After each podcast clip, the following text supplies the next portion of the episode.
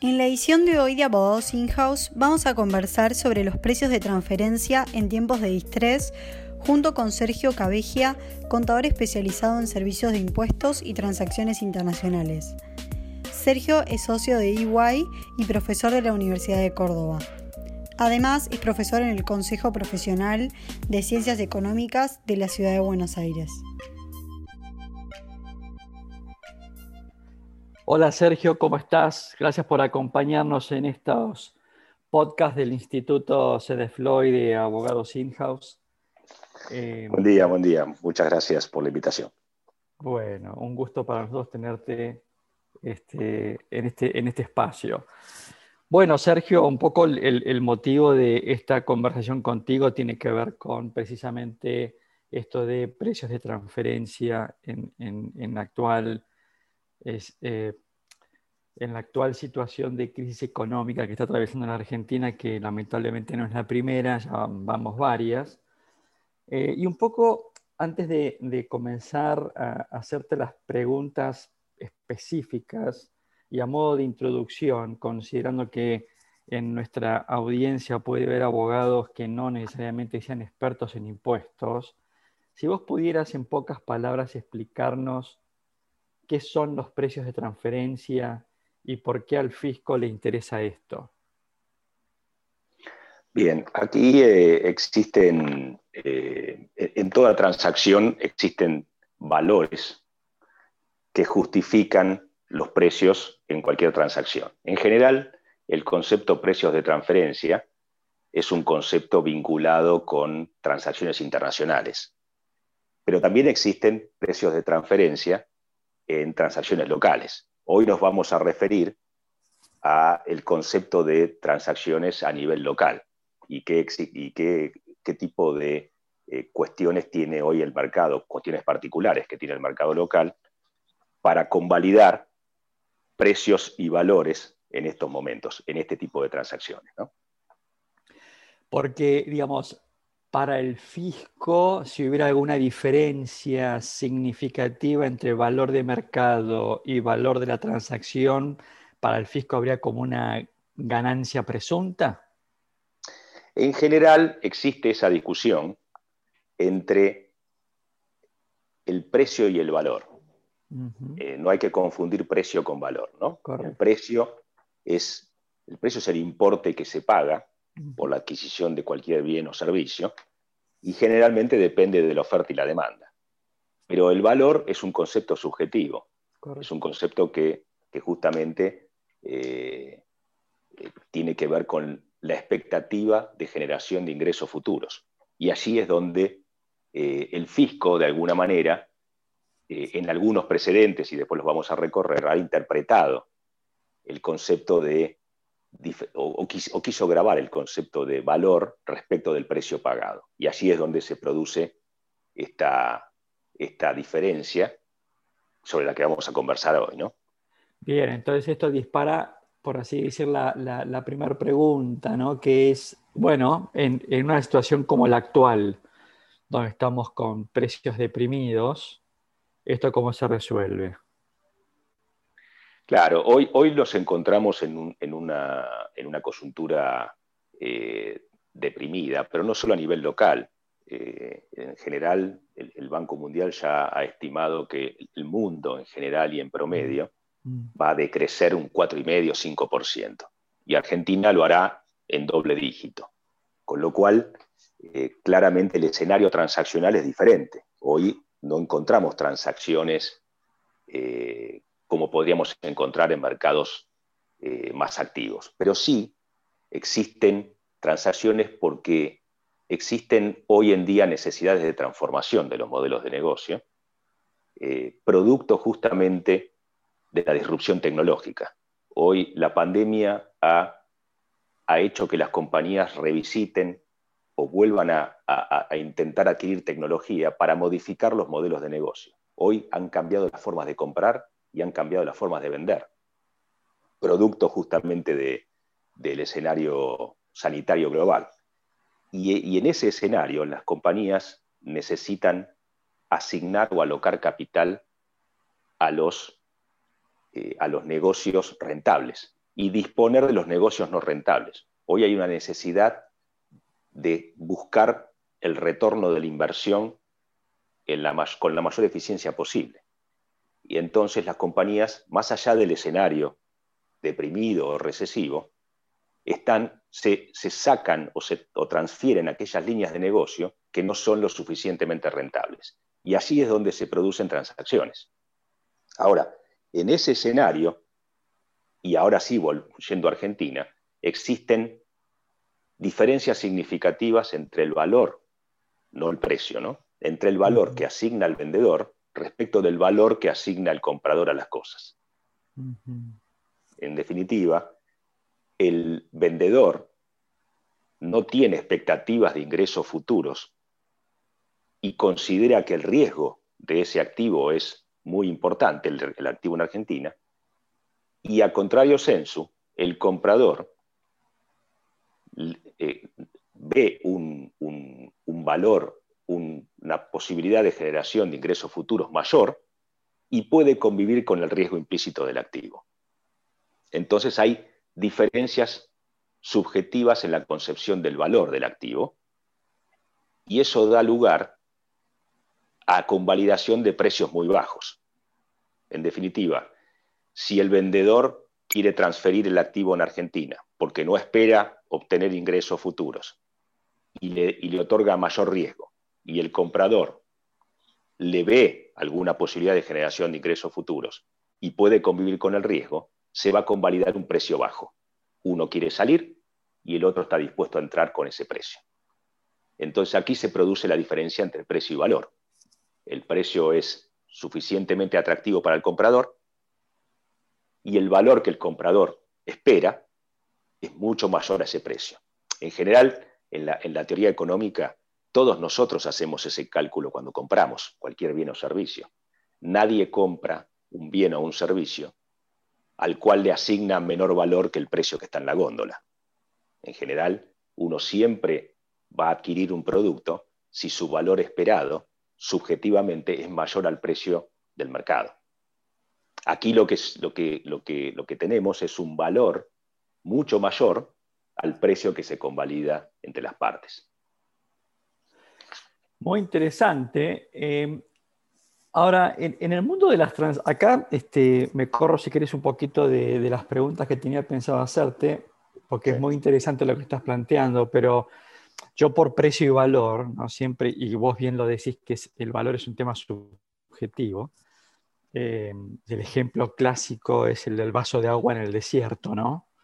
¿Qué valor, ¿Qué valor, le doy yo a un vaso de agua en el desierto cuando eh, eh, el agua lo saco de la canilla y no le asigno valor? Correcto. O, qué valor le puedo llegar a dar al, al oxígeno cuando me falta el oxígeno, ¿no?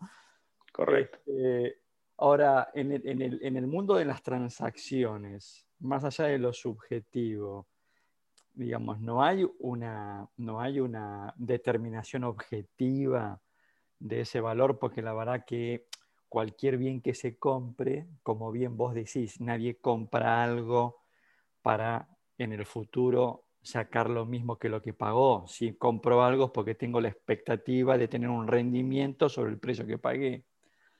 Ahora, la, determinación de ese rendimiento habitualmente es por múltiplos de vida, digamos, siempre es, muy objetivo el, análisis de, este, de, cuál es mi, ganancia esperada, que es lo que justamente me, motiva, ¿no es cierto?, a, a, hacer la transacción. ¿Estamos hablando de subjetividades acá o estamos hablando de elementos muy objetivos, que es una planilla Excel que dice, mira, la renta esperada de este activo, de acuerdo con los flujos de fondos proyectados, va a ser tanto y estamos por esto pagando tanto. ¿Esto es subjetivo o es objetivo de alguna manera? Siempre, siempre las, eh, las, proyecciones son subjetivas. Claramente aquí hay que diferenciar los múltiplos de vida, de alguna manera convalidan el pasado. Uno, uno en el pasado muestra un track record de cómo operó la compañía y qué EBITDA pudo eh, performar o, exteriorizar. Ahora, en las proyecciones, uno asigna proyecciones en base, por supuesto, hay supuestos objetivos. Uno, proyecta determinadas variables económicas, determinada inflación, determinado venta de unidades, pero también utiliza lo que se llama una tasa de descuento. La tasa de descuento trae esos ingresos futuros al valor presente. Esa tasa de descuento, uno de los componentes más importantes, más importantes es el riesgo implícito. Entonces, si yo asigno a un mercado un riesgo determinado y lo tengo que traer a valor presente con una tasa de descuento, si la tasa de descuento tiene, de alguna manera tiene que incluir esa prima de riesgo. Entonces, el valor futuro a valor presente puede ser mucho menor eh, que en otras situaciones de, un mercado más tranquilo o racional. Perfecto. Con lo cual, ahí, ahí tenés un, concepto objetivo, porque de alguna manera yo tengo que basar mis proyecciones en, cantidad de unidades, en inflación, en tipo de cambio, en un montón de variables, pero de alguna manera tengo que capturar esa subjetividad mediante la tasa de descuento. Perfecto, excelente explicación, está muy bien. Con lo cual, bueno, con mayor razón, más allá de que el mundo y, el Banco Mundial esté proyectando una depresión, lo cierto es que Argentina, hoy con la tasa de inflación que tiene, cualquier flujo de fondos descontado, este, este, con, con estas tasas y con el nivel de incertidumbre que hoy hay en Argentina, uno podría decir que los activos están casi casi a precio de remate. Se podría decir que estamos en un escenario donde hay precios muy, muy deprimidos. Eh, nosotros hemos visto transacciones donde, donde se, han, se han convalidado operaciones a un peso, literalmente. Y acá quiero hacer una aclaración muy importante, que no estamos hablando no estamos eh, conversando sobre situaciones en las cuales hay algún grado de simulación o connivencia entre comprador y vendedor para establecer un precio deprimido. Acá estamos hablando de transacciones genuinas, reales, en donde justamente esa prima de riesgo y esa, y esa concepción de valor que tiene el vendedor y el comprador llevan a que los precios sean tan deprimidos que el vendedor esté dispuesto a, transferir a un peso un activo que tal vez en otras circunstancias podría valer mucho más. Y eso se da justamente por, por, el, por, la necesidad que tiene el vendedor de salir, de, alocar ese capital o por lo menos dejar de perder. Y, y, alocar ese capital vía pérdida a otro a otro emprendimiento o a otra jurisdicción que, le resulte más rentable, ¿no? Bueno, y, acá es donde quizás es el nudo gordiano de esta charla, ¿no? Que es, y en todo esto, eh, digamos, la AFIP con precios de transferencia, ¿qué rol juega?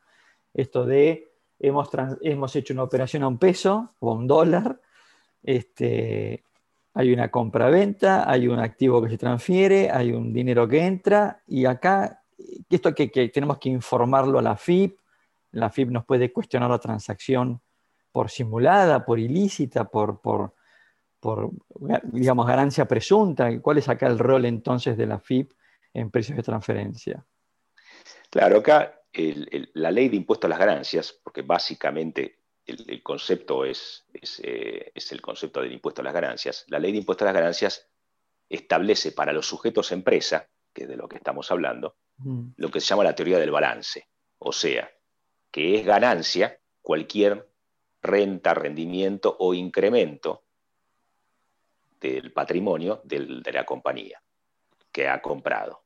Entonces aquí el, el punto es, ¿es ganancia grabada la diferencia entre el precio pagado y el valor de mercado o el valor del activo que compré? Si yo compré un activo en un peso, que en realidad su valor es mayor, esa diferencia es un concepto grabado. Y ahí está la, gran pregunta.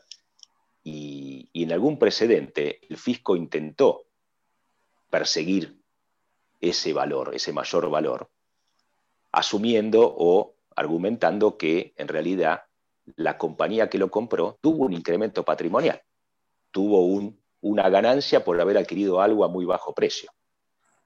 Eh, el punto llegó hasta la corte, famoso precedente de Gas Natural Ban, eh, del año 2014, donde la Corte misma, por supuesto, puso las cosas en su lugar y definió que en definitiva la ley de impuestos a las ganancias, más allá de hacer mención a los incrementos patrimoniales como, como una ganancia, persigue lo que se llama el concepto de costo incurrido o de sacrificio económico. Si yo pagué un peso por un activo, ese es el costo y no tengo una ganancia fiscal por la diferencia de valor. Tendré la ganancia el día que lo venda.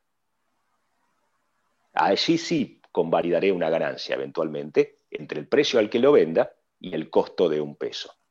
Pero mientras no lo venda, ese incremento patrimonial no es una ganancia grabada. Lo extraño es que contablemente sí puede ser una ganancia.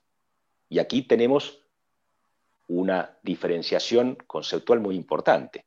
Tal vez contablemente esto pueda ser registrado como una ganancia, dependiendo de las normas contables que se utilicen, pero fiscalmente no es una ganancia grabada. Oh, Justamente, y, con, esto, con esto cierro, el, precedente de que estoy hablando era una distribuidora de gas que eh, le, le, solicitaba a los frentistas, o sea, a los residenciales, que se conectaran a la red de gas y tenían que pagar determinado monto para poder conectarse.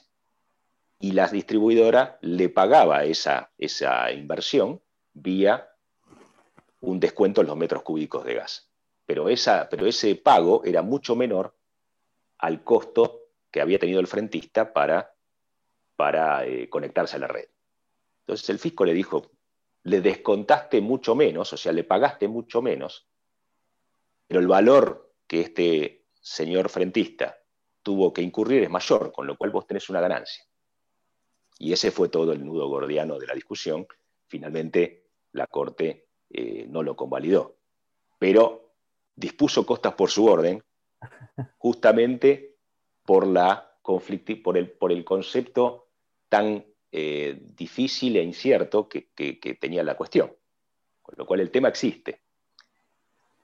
Bueno, aparte, justamente parte del descuento que puede hacer el comprador es precisamente esta incertidumbre, ¿no? Que le puede generar pagar un activo a un peso. Porque... Correcto. Y aquí lo que, lo que me parece que aquí en, este tipo de, cuestiones, que llevó al fisco también a este tipo de interpretación, es que tal vez haya una confusión entre lo que es una liberalidad versus una transacción a título oneroso.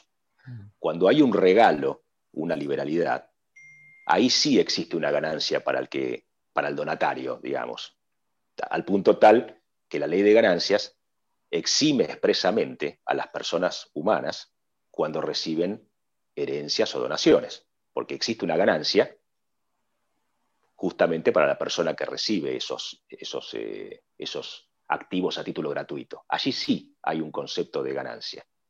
Pero aquí no estamos hablando de una liberalidad, aquí estamos hablando de una operación genuina a título oneroso, cuyo valor o cuyo precio es muy bajo. Entonces aquí es central que en una transacción de este tipo las partes cuenten con ejercicios de valor que justifiquen justamente esa diferencia entre precio y valor, de modo de sustentar esto ante cualquier organismo recaudador que intente cuestionar este tipo de, transacciones. ¿no? Ahora, yo entendía que esto, Sergio, yo entendía que esto, empresas de transferencia, solamente se aplicaba cuando estábamos hablando de partes vinculadas. ¿Esto es así o dentro de un grupo económico? ¿O esto es para cualquier transacción aún entre terceros independientes. No, no, esto, esto aplica a cualquier transacción. Esto aplica.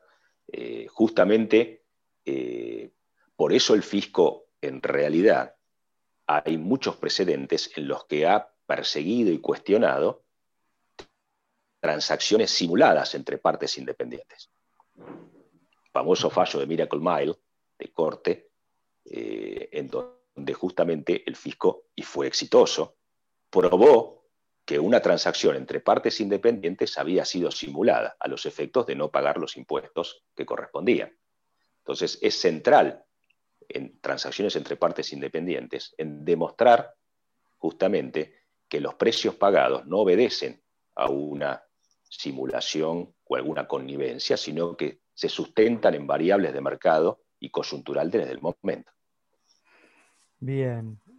Em, entonces, para esto pareciera ser como que forma parte integrante de la transacción, es como contar con, con, opiniones o informes de, consultores o evaluadores independientes que de alguna manera este, consoliden o justifiquen este precio. Absolutamente, absolutamente. Incluso el rol del abogado es central. No solo es necesario contar con, una, con un ejercicio de evaluación, sino también los documentos de la transacción deben plasmar la situación coyuntural eh, del momento en el que se está haciendo la transacción. Yo he tenido oportunidad de, hace muy poco de, trabajar con, estudios, de, por supuesto, de primera línea de, Buenos Aires, del país, en donde justamente gran parte del ejercicio fue plasmar en los considerandos del contrato de compraventa las cuestiones y las variables que llevaron a las partes al momento y al precio pactado y al precio eh, negociado entre ellas. Justamente para, para reforzar la idea y la realidad económica que están viviendo las dos partes y por las cuales se convalidan los precios que se convalidan. ¿no? Muy bien. Te voy a hacer dos, últimas preguntas, Sergio, que tiene que ver con el IVA, ¿no es cierto? Y después, bueno, eh, dada, tu, experiencia en todo esto, eh, algún consejo que nos quieras dar, pero ¿el IVA cómo juega en todo esto? el IVA, claramente, eh, todas las, normas tributarias tienen una, norma antiabuso, si se quiere.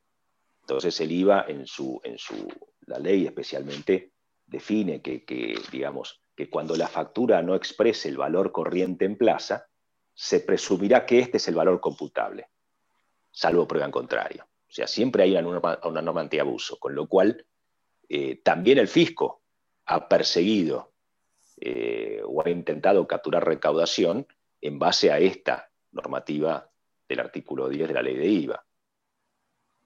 O sea, de la misma forma que en el caso de ganancias el fisco ha pretendido eh, encontrar una ganancia embebida o implícita en esta operación, también lo ha hecho, sí, porque aquí cuando se factura un, activo se factura un peso en este, en este escenario. Bueno, ese es el valor corriente en plaza, porque seguramente se transferirán bienes de uso, inventarios, bienes muebles amortizables, todo eso es una, son, son transacciones que están grabadas con IVA. Entonces, si si destruye el precio en materia de impuestos a las ganancias, diciendo que hay una ganancia implícita, por añadidura destruye el precio en materia de IVA. Y, allí es donde también intenta grabar con IVA ese valor, eventual valor corriente en plaza. Con lo cual, eh, también tenemos que tener cuidado, de la misma forma que con ganancias, de poder eh, argumentar justamente que el precio corriente en plaza hoy no es un eventual valor de libros, supongamos, del activo, sino el peso que se ha eh, negociado en base a todas estas variables. De hecho, también hay un precedente de corte muy interesante de Autolatina, ya más del año, de los años 90, en donde se pretendió también grabar un precio distinto al que habían negociado las partes. Finalmente la Corte también puso las cosas en su lugar, con lo cual acá hay precedentes que avalan este tipo de transacciones lo único, y yendo a tu última pregunta, que, me gustaría enfatizar es justamente como tenemos precedentes que finalmente han, otorgado la razón al contribuyente y a las transacciones, es muy importante que las transacciones sean convalidadas con ejercicios de valor, con, inclusión de argumentaciones eh, importantes en los contratos y los documentos de la transacción, que de alguna manera blinden a las dos partes eh, y, expongan claramente cuál es la situación de hecho del momento en el que se, hace la transacción. O sea, nosotros tenemos el problema en, materia fiscal que la prescripción son cinco años. Entonces, cuando el fisco viene a reclamar esto, viene al cuarto año.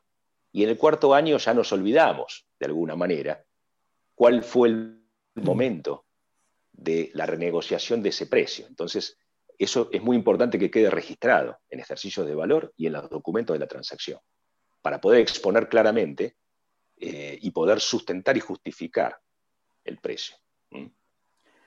Muy interesante, Sergio. Y entonces, en línea con esto, te hago una última pregunta, que es, y que tiene que ver con quizás los consejos profesionales.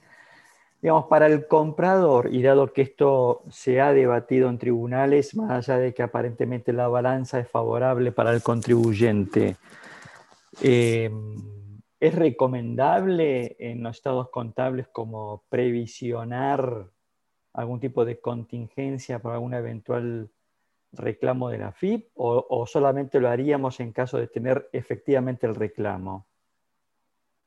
No, bueno, claramente eh, yo creo que como están las normas, como, y, como están las normas y los precedentes, yo no, no, creo que haya acá algún riesgo que implique tener que hacer una previsión en los estados contables. Esto, esto claramente no es, una, no es una ganancia. Que el fisco lo intente grabar, por supuesto el fisco es su función, intentar capturar este tipo de cuestiones, pero yo entiendo que, que la legislación y la jurisprudencia nos avalan en el formato que estamos, que estamos describiendo, con lo cual no, no debería haber una, reserva en los, estados contables. Bueno, Sergio, la verdad que excelente. Me encantó esta charla contigo, muy claro. Creo que además el tema da para mucho más. Así que te comprometo para algún otro podcast más adelante. Este, y bueno, te mando un fuerte abrazo eh, y espero te hayas sentido cómodo con nosotros. Pero por supuesto, fue un placer eh, y desde luego estoy eh, abierto para cualquier otra invitación. Muchas gracias. Sergio, un abrazo grande, cariños. Hasta luego.